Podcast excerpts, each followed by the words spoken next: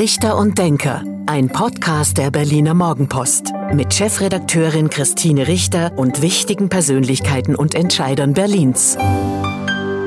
Hallo und guten Tag. Herzlich willkommen zu Richter und Denker, dem Podcast der Berliner Morgenpost. Mein Name ist Christine Richter. Ich bin die Chefredakteurin der Berliner Morgenpost und heute denkt mit mir Bettina Jarasch. Herzlich willkommen, Frau Jarasch. Frau Jarasch ist die neue Spitzenkandidatin der Berliner Grünen und wir sagen nicht nur herzlich willkommen, sondern auch herzlichen Glückwunsch. 96,6 Prozent Zustimmung bei ihrer Nominierung. Das sind ja kommunistische Verhältnisse bei den Grünen. So gesehen muss ich froh sein um jede, um die fünf Enthaltungen, die es gab, damit wir nicht in kommunistischen Verhältnissen landen. Aber ernsthaft, ich freue mich sehr über, über diese Zustimmung, denn die zeigt mir nicht nur, dass bei uns das Partei und Person zusammenpassen tatsächlich, ähm, sondern die zeigt mir auch, dass meine Partei das ernst meint mit dem, was wir vorhaben und mich in dem Fall, in diesem Sinne auch ausstattet mit dem, was ich brauche für die nächsten Monate. Warum wollen Sie regierende Bürgermeisterin werden, Frau Jarasch? Ich sage dazu, Sie sind öffentlich nicht so bekannt. Ähm, wir beide kennen uns. Sie waren mal Landesvorsitzende der Grünen, Sie sind im Abgeordnetenhaus. Aber wenn wir ehrlich sind, Sie sind jetzt in den letzten Jahren nicht aufgefallen durch irgendwelche besonderen Reden oder Aktionen. Warum wollen Sie regierende Bürgermeisterin werden? Ich glaube, ich bin die richtige Frau für diese Zeit, denn ich denke tatsächlich, dass jede Zeit ihre Aufgabe hat. Und äh, die Aufgabe dieser Zeit ist ziemlich klar gesetzt, trotz der Sorgen um Corona, die in den letzten Monaten jetzt alles überdeckt haben natürlich und auch die nächsten Wochen uns noch beschäftigen werden, ist das Hauptthema, dass wir den Klima, die Klimakatastrophe stoppen müssen und dass da auch das Land Berlin einen Beitrag leisten muss. Und das wirklich zur Chefsache zu machen, das ist der Grund, warum wir glauben, dass es gut ist, wenn die Grünen die nächste Regierung anführen. Und um das zu schaffen, braucht man aber sehr breite gesellschaftliche Bündnisse, denn da braucht es Akteure, da braucht es die Gesamtgesellschaft. Das ist ja eine große Herausforderung, das hinzukriegen. Und ähm, da bin ich die Richtige dafür. Warum? Weil in, im Gespräch waren immer die Wirtschaftssenatorin Ramona Popp, auch bekannt, weil sie eben seit fünf Jahren Wirtschaftssenatorin ist, oder auch die Fraktionsvorsitzende Antje Kapek, auch bekannt, weil sie Fraktionsvorsitzende ist. Warum nicht eine von den beiden, sondern sie, die eher unbekannt ist? Na, ich sag mal so, die, diese beiden Spitzenpolitikerinnen, sind von sich aus zu dem Schluss gekommen, dass ich die Beste für diesen Job bin, was übrigens zeigt, dass sie echte Vollblutpolitikerinnen sind, die auch sich für eine Sache, die sich auch einer Sache unterordnen können. Das bewundere ich sehr. Wir sind ein gutes Team und das heißt, ich habe an meiner Seite eine starke Fraktionsvorsitzende und eine starke Wirtschaftssenatorin. Wie muss man sich das vorstellen? Haben Sie drei sich dann zusammengesetzt oder hat eine von den drei beiden Sie angerufen und gesagt, Mensch, Bettina, willst du das nicht machen? Wir können uns nicht einigen? Wie lief das ab? es war kein Konflikt, der dahinter gestanden ist. Es ist tatsächlich, äh, sie sind tatsächlich die beiden, denn es waren die beiden, die natürlich erst eine Weile überlegt haben, wer von ihnen es machen soll. Das ist gar kein Geheimnis, dass die zu dem Schluss gekommen sind, dass ich die Beste bin. Und ja, dann gab es Gespräche, auch nicht nur eins, denn auch ich muss mir sowas natürlich in Ruhe überlegen. Und dann kam natürlich irgendwann offiziell die Landesvorsitzende, denn es ist ja schon Sache der Partei, dann jemanden zu nominieren und vorzuschlagen. Aber ähm, das Gute daran ist, und das möchte ich ausdrücklich noch mal rausstellen, weil das in so einem überkommenen Politikverständnis eben immer als da wird ein Konflikt vermutet oder werden Verliererinnen vermutet natürlich hinter so einer Einigung, ähm, weil wir uns durch diese Gespräche auch wirklich als ein Team aufgestellt haben. Ich sehe das als ein Machtbündnis, das das mitbringt, was wir brauchen, denn es ist ein großes Vorhaben diese Stadt anführen zu wollen und den Wahlkampf gewinnen zu wollen. Ja, wenn man die ähm, Grünen beobachtet hat in den Monaten, bevor sie dann nominiert wurden, dann hat man bei beiden ähm, Frauen schon gesehen, dass sie das auch wollen. Die haben ja auch Gespräche geführt, auch mit Journalisten. Sie haben ja auch, ähm, sind ja auch besonders aufgetreten. Und wenn man an dem Tag, als sie dann vorgestellt wurden, die beiden beobachtet hat bei dieser Veranstaltung, da haben die ähm, Gesichter aber schon Bände gesprochen.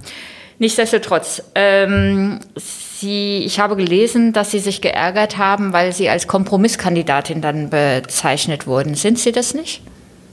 Worüber ich mich geärgert habe, ähm, das war auch nur in einem Fall, ist, dass eine jüngere Frau, das war eine ihrer Kolleginnen von einem anderen Medium, dass eine jüngere Frau eben diese in meinen Augen überkommene Männerdenke hat, dass Macht erstens sich immer von Ämtern und Funktionen ableiten muss und dass zweitens Macht immer bedeutet, dass es Sieger und Verlierer geben muss und das bedeutet, dass ähm, Pop oder Capek oder am besten beide praktisch da als Verliererinnen geschlagen zurückbleiben müssen. Und ähm, deswegen, ich meine das ernst mit den Bündnissen, auch das ist ein Bündnis. Und sie sind eben nicht die Verliererinnen. Und das, das hat mich geärgert, dass es eine jüngere Frau war, die, weil ich gedacht habe, die ist vielleicht offener für eine neue Art, auch Politik zu verstehen. Sie haben sich auch als Brückenbauerin bezeichnet. Welche Brücken wollen Sie denn bauen? Ich glaube, dass in dieser Stadt eine ganze Reihe von Brücken gebaut werden müssen, weil sehr viele Themen, die eigentlich gemeinsame Aufgaben der Stadt sind, ähm, als ideologische Debatten geführt werden. Ein Beispiel, ich sage mal, eine Brücke zwischen, ähm, zwischen Autobauern und denen, die für den Ausbau des ÖPNVs und den Ausbau der Radwege und damit für die Mobilitätswende, die wir ja begonnen haben, sind. Ich sehe dieses krasse Gegeneinander nicht. Aus vielen, es wird aber ganz oft so diskutiert. Ja, Ihre also, eigene Verkehrssenatorin macht diesen Konflikt seit Jahren jetzt auf. Autofahrer gegen Radfahrer. Ich sehe das nicht so. Es, es, gibt zum Teil unterschiedliche Lebenssituationen. Und das ist allerdings was, was man ernst nehmen muss. Also es gibt Menschen, die beispielsweise an schlecht angebundenen Stadtrandlagen irgendwo wohnen und auf, oder Handwerker, die ihre ganzen Gerätschaften transportieren müssen. Oder Familien, die den Oder Familien mit vielen machen. Kindern, genau, für den großen Wochenendeinkauf. Also es gibt ganz viele Gründe. Gehbehinderte, mobilitätseingeschränkte Menschen so. Also es gibt diverse Gründe, aus denen Menschen tatsächlich ein Auto brauchen. So. Und darauf muss Politik, auch grüne Politik, Rücksicht nehmen. Das ist völlig klar. Das heißt, Rücksicht nehmen auch bei dem, was wir vorschlagen. Und deswegen ist natürlich diese, und diese Menschen für unsere Verkehrswende zu gewinnen, bedeutet, dass wir dass das Angebot da sein muss, so, dass aber die Anbindung besser sein muss. Und das darf aber trotzdem glaube ich, dass der, der Kampf, der ideologische, der daraus gemacht wird, ich sehe das übrigens nicht so sehr bei Frau Günther, sondern ich, in dieser Stadt stelle ich ganz allgemein fest, dass ganz schnell die Dinge so ideologisch, als ob da verfeindete Gruppen gegenüberstehen, diskutiert werden. Dabei sind die allermeisten Menschen, die ich kenne, haben ein Auto und fahren aber in ihrer Freizeit Fahrrad, haben ein Auto, aber ihre Kinder fahren natürlich mit dem, mit, mit dem Fahrrad in die Schule morgens und, und, und. Also das heißt, mit mit anderen Worten, diese strikte Trennung gibt es so ja ganz oft gar nicht. Und wenn ich selber Autofahrerin ähm, wäre, ich sage jetzt wäre, weil ich mein Auto endlich abgeschafft habe, ähm, ähm, wenn ich aber Autofahrerin wäre und ich weiß, dass meine Kinder jeden Tag mit dem, mit dem Fahrrad zur Schule fahren, dann interessieren mich sichere Radwege und, und, Kreuzungen natürlich brennend, auch als Autofahrerin. Und das meine ich mit überbrücken. Ich glaube, dass es diesen Gegensatz nicht so stark gibt. Ich glaube, dass man Menschen für eine Mobilitätswende in dieser Stadt gewinnen kann, wenn man breite Bündnisse schmiedet, wenn man ausdrücklich auch, auch, auch auf Menschen, die sagen, ich brauche aber mein Auto, zugeht, eher mit der Frage, was brauchst du? Um auch ohne Auto unterwegs sein zu können. Wenn Sie so reden, was sagt denn Ihre eigene Partei? Was sagt denn Frau Günther und Frau Kapek und andere dazu? Also Sie haben am Anfang mein Ergebnis angesprochen. Ich fühle mich breit getragen. Ich habe ganz bewusst eine Bewerbungsrede gehalten, wo ich meiner Partei sehr deutlich gesagt habe, was meine Art Politik zu machen ist und auch was ich unter breiten Bündnissen verstehe und, und was ich glaube, was alles dazugehört. Ein Bündnis schmiedet man ja nicht nur mit Leuten, die in allen Dingen ganz genauso ticken und leben, sonst wäre es ja gar kein Bündnis so. Sondern breites Bündnis bedeutet ja schon, dass man mit sehr unterschiedlichen Leuten gucken muss, ob es ein gemeinsames Ziel gibt, auf das man sich verständigen kann. Und, so. Mobilität und das habe ja ich sehr ausdrücklich eben auch bei meiner Bewerbungsrede ähm, gesagt und das wird getragen. Mobilität ist ja schon ein zentrales Thema ähm, sowieso in der Stadt Berlin, sowieso dann auch im Wahlkampf, aber auch bei ihrer Partei. Frau Günther will eine autofreie Innenstadt. Frau Günther hat den Schwerpunkt in den letzten fünf Jahren auf den Ausbau der Radwege gelegt und im Grunde einen Kampf gegen Autofahrer geführt. Das kam ja nicht von den Autofahrern, sondern das kam ja von der Senatorin. Frau ähm, Kapek, die schon erwähnte Fraktionsvorsitzende, unterstützt und will ein BVG-Zwangsticket für alle Berliner. Ähm, um den öffentlichen Nahverkehr zu finanzieren und führt genauso einen Krieg gegen das Auto. Und Sie reden ganz anders. Wie kommen Sie denn dann klar in der Partei? Jetzt haben Sie aber verdammt viele Themen auf einmal angeschnitten. Jetzt muss Stimmt. ich einmal tief Luft holen. Ich hoffe, das hört man dann im Podcast nicht. Und äh, fangen mal an, der Reihe nach. Sie müssen mich erinnern, wenn ich was weggelassen habe. Ja?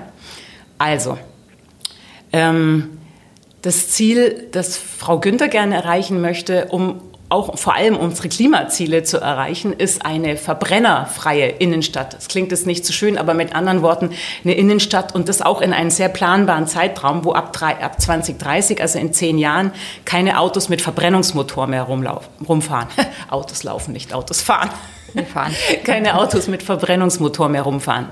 So, das ist also keine Absage an die Elektromobilität, es ist keine Absage an Sharing Mobility, also an, an Carsharing beispielsweise, was was in der Innenstadt und das heißt jetzt innerhalb des S-Bahn-Rings ja auch gut funktioniert, weil es genügend Anbieter gibt und, und, und. Mir ist klar, dass auch da das Angebot nicht in der ganzen Stadt schon vorhanden ist, aber wir reden jetzt von dem Raum innerhalb des S-Bahn-Rings. So, das ist das Ziel. Ähm, und zum Thema, ähm, was Sie jetzt Zwangsticket nennen. Das ist, Sie werden verstehen, dass wir das nicht so nennen werden. wir reden über eine solidarische Finanzierung ähm, des öffentlichen Nahverkehrs, der, ein, glaube ich, wirklich etwas ist, was aber sehr viele Berlinerinnen und Berliner, übrigens gerade die mit geringen Einkommen dringend brauchen, denn die haben ja oft gar kein eigenes Auto, sondern sind auf einen guten ÖPNV angewiesen und auf kostengünstige Tickets. Deswegen reden wir von einer solidarischen Finanzierung, an, an der sich alle beteiligen sollen. Tatsache ist aber, es gibt dieses Modell, es gibt auch andere Finanzierungsmodelle. Wir haben uns da noch gar nicht festgelegt. Wir sagen nur eine Sache sehr, sehr deutlich. Ähm, wir haben jetzt gerade einen BVG-Vertrag beschlossen, der sehr milliardenschwer ist und sehr viel, also sehr viel Geld investiert in den Ausbau, in, in Strecken, aber auch in neue Wagen und so weiter. Aber für alles, was wir noch mehr wollen, und da gibt es ja noch sehr viel mehr Wünsche, ähm, wird es zusätzliches Geld brauchen. Woher soll es denn kommen? Die, die Haushaltsmittel sind endlich und wir wissen alle, dass wir äh, in eine Corona-bedingte Rezession auch in Berlin leider erst richtig reinkommen werden. Das heißt, wir werden in den nächsten Jahren auch mit strukturellen, mit weniger Geld auskommen müssen, sage ich mal, äh, bei den Haushaltsverhandlungen, als das in den letzten Jahren war, die ja wirklich üppig waren, muss man ehrlich sagen, wo das Geld wirklich üppig vorhanden war. Das wird in den nächsten Jahren nicht mehr so sein. Und das heißt dann ganz einfach, für alles, was wir zusätzlich an, an ÖPNV-Strecken ausbauen wollen oder an WAG, dann noch darüber hinaus, über das, was jetzt schon finanziert ist, wird es zusätzliches Geld brauchen. Und ich bin da sehr offen für bessere Lösungen. Aber jeder, der jetzt irgendwie neue Strecken oder Bahnen will, muss auch sagen, wo das Geld herkommen soll. Sind Sie denn für ein BVG, wenn Sie es auch anders nennen, für ein BVG-Zwangsticket oder Pflichtticket oder solidarische Finanzierung? Sind Sie denn für ein solches Ticket für alle Berliner?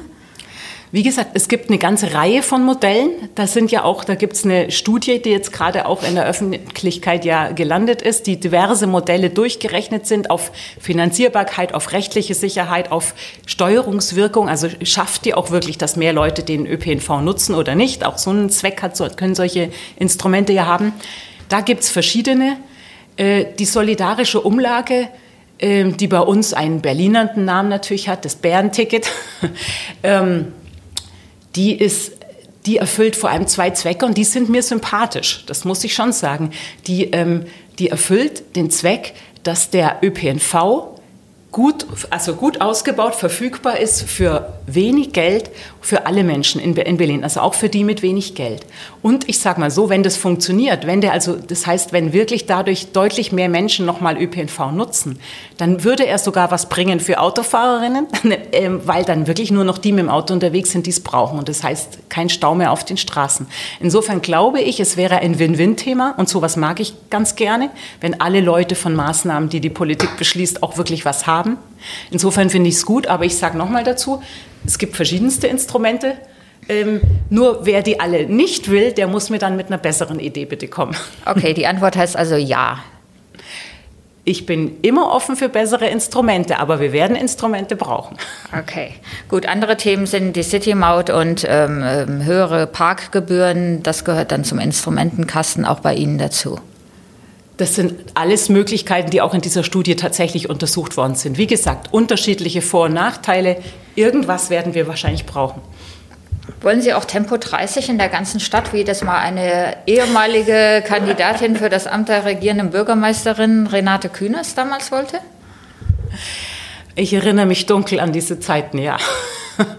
Ähm, wir, wir sind in einer ganz anderen Phase, Frau Richter. Also das ist gar nicht mehr das Thema, weil aus diversen Gründen, einfach wegen Verkehrssicherheit, zum Teil auch wegen der Feinstaubbelastung, wir sind ja verpflichtet, wissen Sie ja auch von der EU her verpflichtet, es gibt Luft, einen Luftreinhalteplan, also wir müssen die Feinstaub und die, die NOx-Belastung eher senken äh, was ein wichtiges Gesundheitsthema und Lebensqualitätsthema ist, wie ich finde. Und aus diesen Gründen haben wir inzwischen so viele Tempo 30 Straßen, dass ich glaube, das Einzige, was wir jetzt vielleicht noch machen könnten und sollten, ist eine größere Klarheit, wenn man wüsste, Hauptverkehrsstraßen, denen muss man schneller vorankommen, alle Nebenstraßen langsamer. Das würde eine Klarheit schaffen, sodass man nicht so einen Schilderwald hat und ständig rauf und runter, also bremsen muss und wieder anfahren und, und wechseln. Aber im Großen, aber das Thema ist eigentlich durch, wenn Sie sich in der Stadt umschauen. Eines der zentralen Themen, die auch ähm, gerade jetzt in Corona-Zeiten sehr viele Familien, Eltern beschäftigen, ist ähm, die Bildung beziehungsweise der Zustand der Schulen, aber auch die Ausstattung der Schulen mit äh, digitalen Möglichkeiten, mit ähm, Laptops, mit wie kann man digitalen Unterricht ermöglichen. Was haben Sie davor? Das ist allerdings ein Thema, wo, äh, wo man tatsächlich die Corona-Zeit jetzt den Finger so richtig in die Wunde gelegt hat. Das muss man sagen. Das ist, ähm, das muss ich auch leider sagen, Digitalisierung gehört zu den großen Herausforderungen, die äh, ich will jetzt nicht das böse Wort verschlafen benutzen, aber ich sag mal, die, die, äh, die die Bildungsverwaltung einfach viel, viel zu spät angegangen ist. So, das hat sich gerecht in der Zeit der ersten Welle, ähm, weil die Schulen dementsprechend eben in vielfacher Hinsicht nicht vorbereitet waren. Das heißt, erstmal nicht alle keinen schnellen Glasfaseranschluss hatten. Das heißt, sie hatten nicht die Endgeräte. Ähm, sie hatten aber auch nicht das pädagogische Know-how, das man dazu braucht, denn ein Unterricht über mit digital, also digitaler Unterricht, Remote Learning, wie das dann so schön heißt, ähm, braucht auch eine andere Form von Unterricht. Das bedeutet, funktioniert ja nicht einfach so, wie wir das dann oft erlebt haben. Ich bin ja auch selber Mutter und habe da positiv und negativ Beispiele auch gesehen. Es funktioniert ja nicht dadurch, dass man einfach ein Arbeitsblatt abfotografiert, einscannt und den Kindern irgendwie äh, zumailt, so ungefähr. Und dann sollen die das ausgedruckt wieder in die Schule mit zurückbringen und ausgefüllt. So, so, so, so haben sich viele Lehrkräfte aber auch gerettet. Denn ähm, ich habe von ganz vielen Lehrerinnen und Lehrern in dieser ersten Welle gehört, dass sie ja gerne damit auch anders arbeiten würden. Es hätte ja auch einen Vorteil. Ältere Lehrkräfte, die zur Risikogruppe äh, gehören, müssten keine Angst haben, könnten von zu Hause, also könnten Homeschooling sozusagen machen. Es hätte ja auch wirklich Vorteile. Aber es gab gar nicht die Fortbildungen, mit denen, mit denen man die Lehrer dann auch darauf hätte vorbereiten können. So. Also insofern, das ist ein Riesenpaket. Vielleicht als letztes Stichwort, auch das gehört nämlich dazu. Ähm, wir haben ja auch nach wie vor Lehrkräftemangel. So, auch eine zweite große Herausforderung. Ähm, und auch da könnte, könnte man natürlich die Lehrkräfte wahnsinnig entlasten und wieder ihre, dass sie ihre Zeit für den Unterricht wirklich aufbringen könnten, wenn sie nicht zu viel administrative Arbeit hätten vom angefangen vom Klassenbuch führen bis zum BOT, äh, äh, also Bildung und Teilhabe, äh, Formulare ausfüllen, helfen und und und. Also es sind ja wahnsinnige Verwaltungsaufgaben, die viele Lehrer auch machen müssen. Da könnte man mit einer administrativen Software auch total entlasten und Zeit sparen. So und das alles müssten wir angehen. Haben wir viel zu spät angefangen. Nun ist Ihre Partei seit fünf Jahren mit in der Koalition, mit in der Regierung. Warum haben Sie das denn alles so hingenommen, was da im Bildungsbereich geschehen oder nicht geschehen ist? Also ich würde mal sagen, meine Kolleginnen haben dafür reichlich Wirbel äh, gesorgt und wir haben auch ganz konkret ähm, Vorschläge gemacht. Wir haben Vorschläge unterbreitet und wir haben auch dafür gesorgt, dass sich zum Beispiel das ETDZ, also das landeseigene Unternehmen, das eigentlich dafür zuständig ist, das E-Government-Gesetz eben umzusetzen, die Bildungsverwaltung, aber auch, aber auch ähm, IT-Experten aus der Wirtschaft, die einfach da und äh, die es gibt ja inzwischen in der Wirtschaft nicht nur Start-ups, sondern auch inzwischen größere Firmen, die Know-how haben, wie digitales Lernen funktioniert und Schulpraktiker, dass die alle an einen Tisch kommen, Elternvertreter, da haben wir dafür gesorgt. Also ich würde sagen, ähm, die Grundlagen, die, die Konzepte liegen eigentlich vor. Sie müssten jetzt angegangen werden. Wollen Sie in der nächsten Legislatur, so Sie denn in die Regierung kommen und was mit zu reden haben, wollen Sie denn ähm, das Bildungsressort dann mal für die Grünen beanspruchen? Also ich möchte erstmal regierende Bürgermeisterin werden und ähm, die, die, das, das Feld des Bären verteilen, das tue ich nicht vorher. Das finde ich gehört sich nicht. Sie sind ähm, religionspolitische Sprecherin Ihrer Fraktion und ähm, mit Blick auf die Bildung und die Schulen kommen wir bitte auf das Kopftuch zu sprechen. Sie sind dafür, dass ähm, Mädchen auch im Unterricht und nicht Mädchen, dass die Lehrerinnen auch im Unterricht Kopftuch tragen dürfen. Warum? Mein wichtigstes Anliegen ist, dass wir als Land nicht mit, einer, mit einem Gesetz durch die Gegend laufen, das nicht verfassungskonform ist. Das können wir uns als Land nicht leisten. Darüber gab es einen politischen Konflikt, das ist ja auch kein Geheimnis mehr. Und ich gehöre, genau wie auch unser Justizsenator, zu denjenigen, die, die, die gesagt haben, die Verfassungsgerichtsrechtsprechung von 2015, also das sogenannte zweite Kopftuchurteil, ist ziemlich eindeutig. Wenn man das anwendet aufs Berliner Neutralitätsgesetz, müssen wir das ändern. Das hat sich jetzt bestätigt. Also darüber gab es einen Konflikt und die Einigung im Senat war dann, wir lassen das höchstinstanzlich klären. Deswegen ist die Bildungsverwaltung in Berufung gegangen und das Bundesarbeitsgericht hat geurteilt tatsächlich. Und wie erwartet haben sie eben diese Rechtsprechung des Verfassungsgerichts auf das Neutralitätsgesetz angewandt. Ergebnis, ganz einfach, ein pauschales Kopftuchverbot. Ich übersetze das jetzt hm. mal aus der juristischen Sprache. Ein pauschales Kopftuchverbot ähm, lässt sich nicht rechtfertigen. So, also ein, ein abstraktes, pauschales Kopftuchverbot lässt sich nicht rechtfertigen. Und deswegen ähm, gibt es übrigens inzwischen auch Gespräche und darüber bin ich froh, denn ich finde, wir sollten verfassungskonform agieren im Land Berlin. Gibt es Gespräche, wie man das machen kann? Ähm, ich habe darüber hinaus, auch das sage ich hier ganz offen, ich kenne, ich habe mit ganz vielen Schulleiterinnen und Schulleitern vor allem auch gesprochen, die für das Neutralitätsgesetz sind, also die, um, die Angst haben davor, dass, äh, dass es Lehrer, muslimische Lehrerinnen mit Kopftuch im Lehrerzimmer gibt. Und ich habe immer gefragt, warum eigentlich? Was steckt hinter, hinter diesen Sorgen? Welche Sorgen habt ihr eigentlich? Und die Antwort, die ich am häufigsten gehört habe, war, dass es Konflikte gibt mit Schülern oder mit den Eltern von Schülern, also mit muslimischen Schülern und ihren Eltern und dass es die Sorge gibt, dass die sich verstärken könnten, wenn es auch noch eine Lehrerin mit Kopftuch im, im, im Lehrerzimmer gibt, sage ich mal. Ähm, und da glaube ich ganz ernsthaft, also ganz einfach, das sollten wir vielleicht einfach mal äh, die, die Denkrichtung umdrehen. Das ist an der Zeit. Wir müssen das Gesetz sowieso ändern. Es gibt offensichtlich auch die Konflikte sowieso, denn wir haben ja keine Lehrerin mit Kopftuch in Berlin.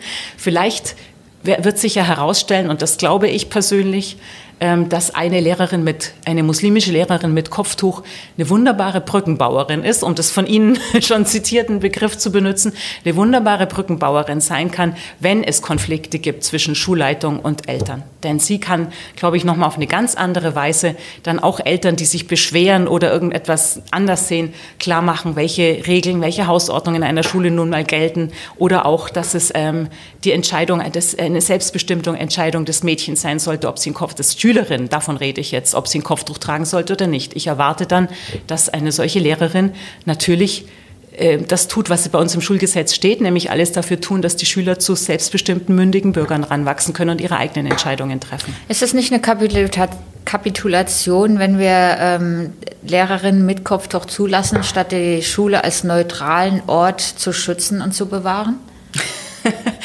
das ist lustig, weil Sie sich, Sie sich damit als eine echte Berlinerin in meinen Augen beweisen. Ich, ähm, es gibt in Berlin ein ganz besonderes Verständnis von staatlicher Neutralität anders als in allen anderen Bundesländern meiner Meinung nach. die staatliche Neutralität bedeutet erstmal, dass der Staat, und da bin ich sehr dafür, muss ich sagen, die staatliche Neutralität bedeutet, dass der Staat keine Religion oder Weltanschauung privilegieren darf, sondern sich von allen gleich weit entfernt oder gleich nah. Also er muss alle gleich behandeln. Das bedeutet es. Der Staat darf nicht eine Religion zur Staatsreligion erheben, sozusagen. Und das sollte er auch nicht, denn wir leben in einem säkularen Land und da bin ich sehr froh darüber. Auch als gläubiger Mensch übrigens sehr froh, denn das verschafft uns erst Freiheit. So. Und ähm, Neutralität bedeutet aber nicht, dass man so tun muss, erst recht nicht in der Schule, als ob das ein neutraler Ort wäre. Es ist eigentlich ganz klar, dass eine Lehrkraft nicht immer mit ihrer Persönlichkeit vor der Klasse steht. Das geht gar nicht anders. Ja, und wie gesagt, dieses besondere Verständnis von Neutralität als ähm, die Schule muss ein, ganz, muss ein ganz neutraler Ort sein, das kenne ich so nur aus Berlin. Kommen wir noch zu einem dritten großen Thema, was die Stadt beschäftigt. Das ist ähm, der Wohnungsbau, die Wohnungspolitik. Auch da haben Sie bestimmt Vorstellungen, den Mietendeckel für immer und ewig in der Stadt verlängern. Wie sieht es aus? ähm, nein, ich denke, den, den Mietendeckel, den haben wir eingeführt als eine Art, als eine Art Notbremse. So muss man das ja wirklich verstehen weil die, weil die Mietpreise einfach explodieren und weil da auch die Regulierung durch den Markt wie es ja eigentlich in einer Marktwirtschaft funktionieren sollte, ganz offensichtlich nicht mehr funktioniert. Und zwar tatsächlich dadurch, dass, dass Wohnungen und Mietshäuser eben auch ein Spekulationsobjekt sind und nicht, nicht nur äh, bewirtschaftet werden, dann hätten wir nämlich, glaube ich, sehr viel weniger Probleme, sondern eben auch spek als Spekulationsobjekte auf dem Markt sind. Das treibt ja die Mieten in diese wahnsinnigen Höhen und ähm, ist nicht mehr realwirtschaftlich. Macht ja auch wirklich, macht ja auch bei Gewerbemieten, nicht nur privaten Mietern, ein echtes Problem. Und da haben wir als eine Art Notbremse ähm, den Mietendeckel eingeführt und das bedeutet aber auch, das kann nur eine befristete Maßnahme sein. Also das kann, kann kein Projekt für ewig sein. Ich hoffe, dass er hält. Das ist der, wird ja das Verfassungsgericht nächstes Jahr entscheiden, ob er hält. Ich persönlich kann nur hoffen, dass er hält. Ich weiß auch, dass es schon viele andere Großstädte gibt, die da sehr interessiert nach Berlin schauen. Ich prophezeie auch mal, wenn der Mietendeckel als verfassungskonform erstmal hält, dann wird es danach einmal ganz schnell in anderen großen Städten geben. Denn das ist ja ein Problem der großen Städten. Das ist ja nicht nur ein Berliner Thema. So. Aber ähm, er wird eine befristete Maßnahme sein müssen.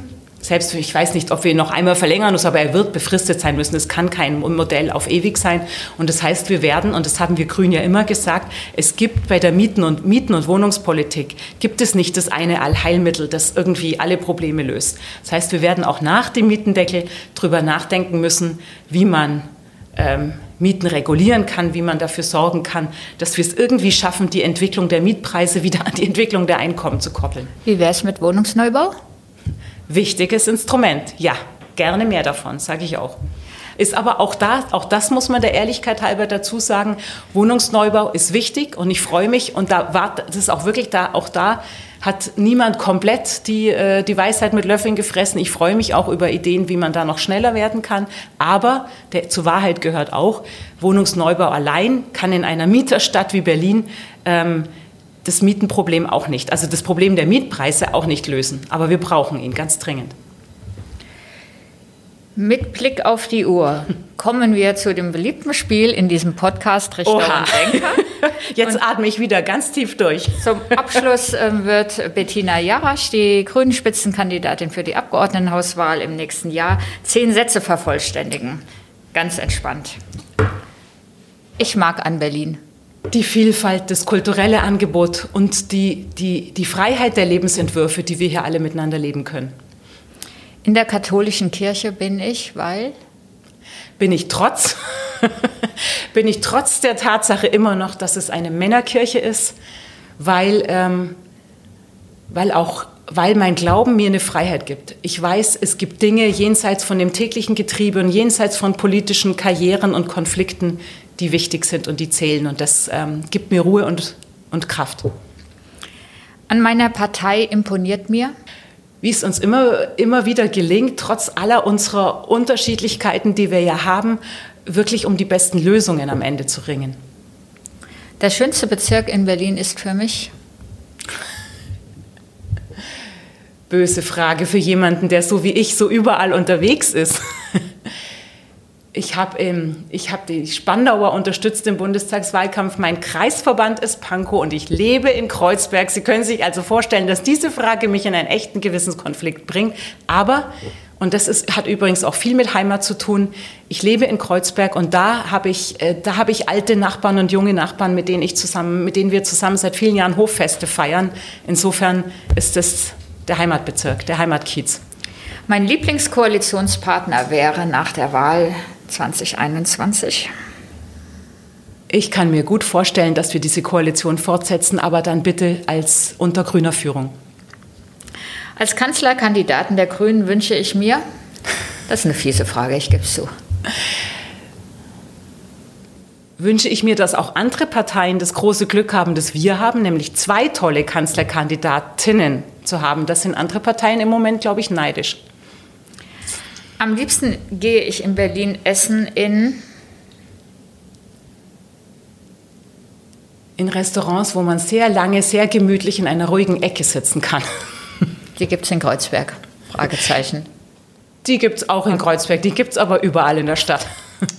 In diesem Corona-Jahr vermisse ich besonders? Zu tanzen. Meine Freizeit verbringe ich vor allem verbringe ich äh, bei dem Versuch, da noch ein bisschen Bewegung an der Luft und meine Familie, die meistens zu Hause bleiben will, unter einen Hut zu bringen. Und zum neuen Jahr wünsche ich mir?